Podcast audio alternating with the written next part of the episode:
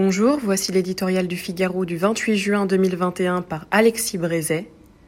À la présidentielle, tout est possible.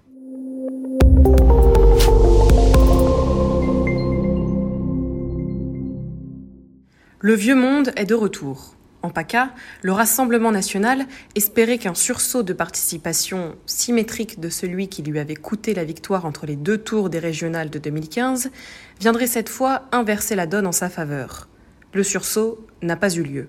Résultat, rien ne change. Sept régions de droite, cinq régions de gauche, tous les sortants sont reconduits. D'un scrutin à l'autre, la carte politique de la France des régions ne bouge pas d'un iota. Tout ça pour ça. Un scrutin pour rien, c'est ce que prétendront tous ceux qui, pour une raison ou pour une autre, ont intérêt à minimiser les conséquences de cette parenthèse minée par l'abstention et, disent-ils, absolument déconnectés des échéances futures. En vérité, par ce qu'elles révèlent de l'état de l'opinion autant que par les effets qu'elles ne manqueront pas de produire, ces élections régionales rebattent fortement les cartes politiques qu'on disait déjà distribuées une fois pour toutes.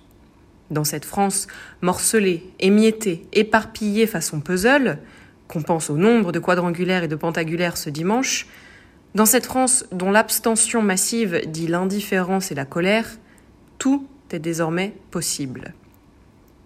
Macron, Le Pen, un candidat de droite, chacun désormais peut prétendre accéder au second tour de l'élection présidentielle. Quant à en prédire l'issue, bien malin qui pourrait. À un an de l'échéance, le jeu politique n'a jamais été aussi ouvert. Pour le Rassemblement national, que la dramaturgie politico-médiatique avait par avance sacré vainqueur des régionales, le coup est rude après les déconvenues successives des législatives, des européennes et des municipales, voici Marine Le Pen renvoyée à l'ancienne malédiction. Le plafond de verre est un plafond d'airain. De quoi répandre le poison du doute chez ses partisans. Ça ne marchera donc jamais. Et parmi ses troupes, celui de la contestation. Turbulence en perspective. Pour autant, au vu des chiffres, il serait tout à fait exagéré de prétendre que le RN a définitivement perdu la partie certes entre transgression essentielle à qui veut porter la protestation des catégories populaires et dédiabolisation nécessaire pour désarmer un front républicain, Marine Le Pen va sans doute devoir placer plus justement le curseur sans tomber dans l'outrance et l'amateurisme qui lui ont coûté cher par le passé. Mais la colère du peuple reste pour elle un puissant moteur que les caprices de l'actualité, attentats, crise migratoire, poussée de l'insécurité, peuvent à tout moment suralimenter. La présidente du RN fait le pari que les soutiens qui lui ont fait défaut au régional voteront à la présidentielle parce que seule la présidentielle permet de sanctionner efficacement les élites. Le pari n'est certes pas gagné, mais rien ne permet de dire qu'il est perdu. Pour Emmanuel Macron, c'est à peine mieux. Il échappe certes à l'humiliation ultime qu'eût été en PACA la défaite de Renaud Muselier, mais pour le reste, il n'a guère de raison de pavoiser. Mais qu'est-il allé faire dans cette galère? Alors qu'il aurait fort bien pu se tenir à l'écart de cette bataille où il n'avait rien à gagner. Le chef de l'État a choisi de plonger les deux mains dans la tambouille régionale.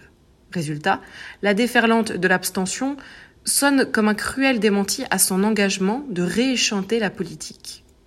Et la sévère défaite de son camp, 10% des exprimés à peine plus de 3% des inscrits pour le parti dit majoritaire, apparaît comme un échec personnel.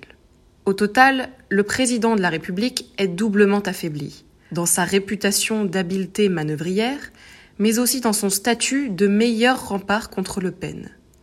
Sans doute, Thierry Mariani n'a pas été élu, mais le score final du RN, plus élevé en PACA que dans toutes les autres régions, dit bien le caractère hasardeux de sa stratégie. Rude défi pour Emmanuel Macron, renvoyé au dilemme de tous les présidents en fin de mandat. Agir, réformer encore, au risque de précipiter contre lui la coalition des mécontents, ou bien ne rien faire, laisser courir et décourager ce qui lui reste de partisans. Sans appareil partisan solide sur quoi s'appuyer, ni possibilité de déboucher de nouveaux alliés, le chef de l'État, qui voit s'émousser le formidable argument électoral qu'était la menace RN, ne peut plus compter, pour affronter l'échéance de 2022, que sur lui-même et sur le lien personnel qu'il a su tisser avec les Français. cette popularité solide qui continue d'être la sienne. C'est peu, mais après tout, il n'en avait pas davantage quand il a gagné il y a cinq ans, et si la fortune a décidé de sourire durablement au sortant.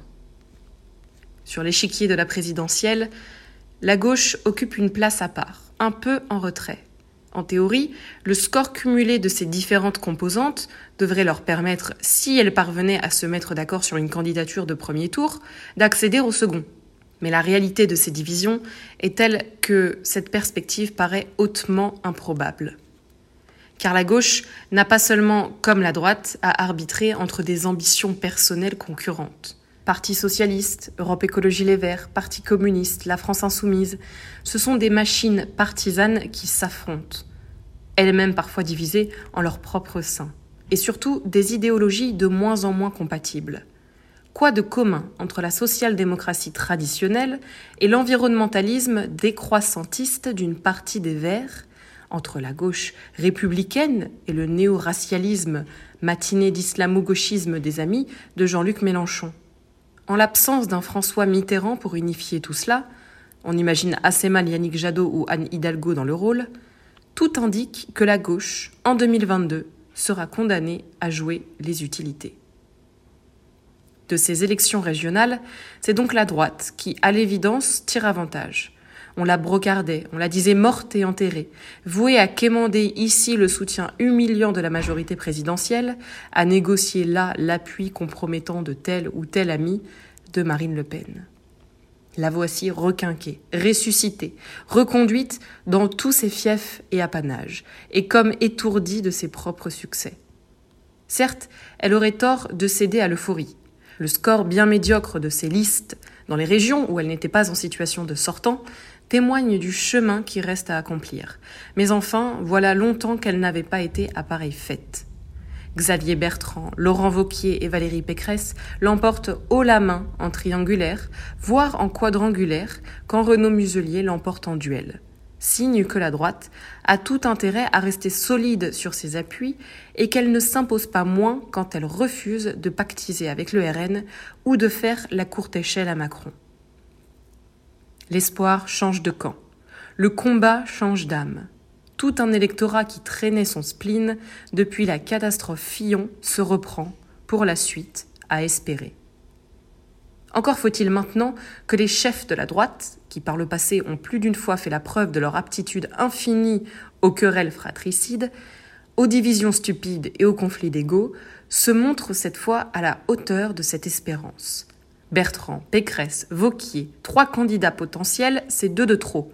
Sauront-ils faire mentir la réputation de la droite la plus bête du monde et trouver ensemble le chemin pour désigner un candidat, composer une équipe et bâtir un projet? Responsabilité immense. Alors que le pays n'a jamais été aussi à droite, ni aussi en phase avec les valeurs que la droite a toujours portées, ces électeurs seraient prêts à admettre que la famille des républicains, si elle trouve en face meilleure qu'elle, ne remporte pas l'élection présidentielle. Ils n'accepteraient pas qu'elle soit, une fois encore, la cause de sa propre défaite.